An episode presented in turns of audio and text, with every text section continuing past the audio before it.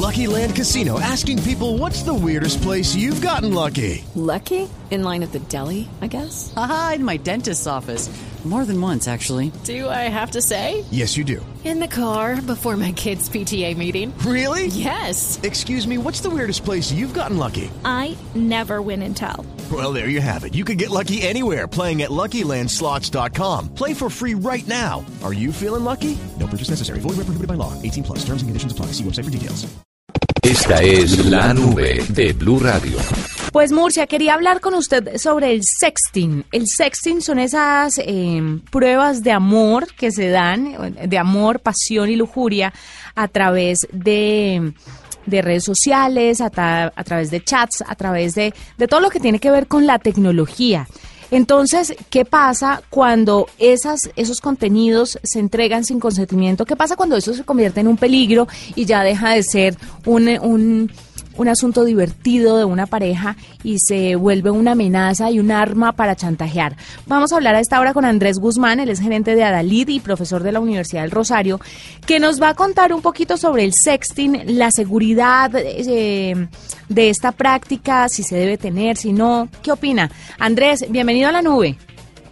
Hola Juanita, ¿cómo están? Muy bien, muy contentos de tenerlo. Cuéntenos la primera pregunta que le quiero hacer. ¿El sexting es bueno o es malo? Bueno, todo el- lo que tenga que ver con mejorar la pasión entre las parejas más cuando están a distancia, pues uno pensaría que es muy bueno, ¿no?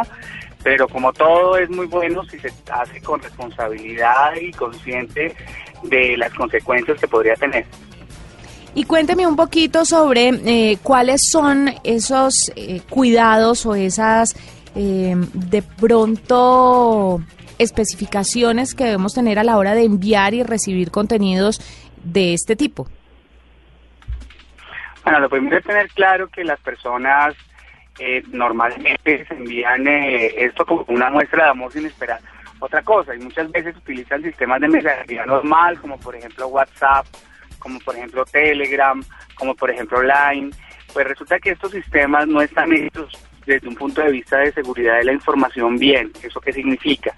Que las personas pueden sacar screenshots, pueden guardar las fotos para después, pero eh, esto se puede convertir en un problema porque hay muchas personas que las usan para extorsionar, las usan para hacer denigrar a las demás personas eh, o simplemente para eh, eh, caen en manos que no son y pues pueden generar algún tipo de problema, ¿no?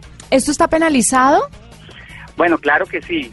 Hay un delito en el Código Penal que se llama violación de datos per- eh, personales. Esto sucede cuando alguien, por ejemplo, eh, coloca una foto de otra persona sin su consentimiento en Internet. Entonces, lo más normal es que, por ejemplo, hagan eh, Facebook o hagan Twitter o envíen por eh, mensajes anónimos, entre comillas, las fotografías que tienen el contenido erótico de la otra persona y pues esto haga que, pues él quede mal y pues incluso hay casos en los que a las personas las han sacado de la universidad, del colegio, las eh, eh, de expulsado de sus trabajos por esto. Entonces el delito se llama violación de datos personales y da hasta ocho años de cárcel. Es un delito gravísimo, pues si se hace sin consentimiento de la persona la difusión de la foto, ¿no?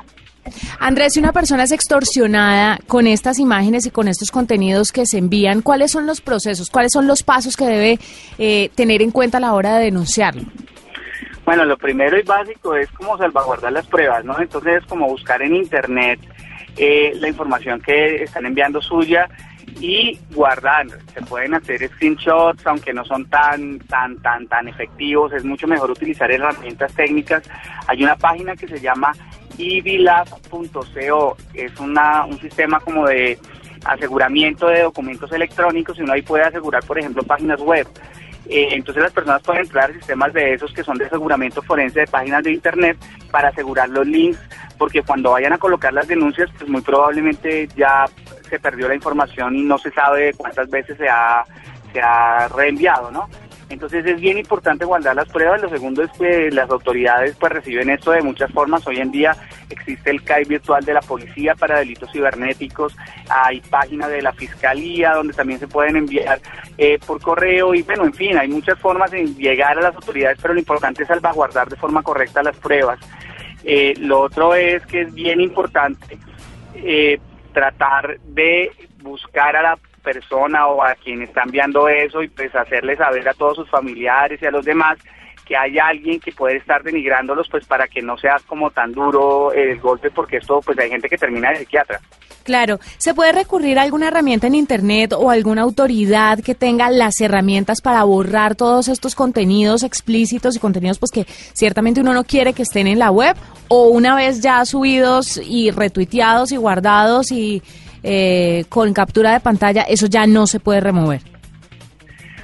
Bueno, pues las páginas, las redes sociales sobre todo tienen sistemas para suprimir este tipo de datos cuando violan la intimidad de las personas. Entonces uno lo que hace es que entra, busca por privacy o por privacidad y ahí encuentra eh, el link para enviar la queja de que pues o denuncia de que están suplantando mi identidad o están colocando una foto sin mi consentimiento mío.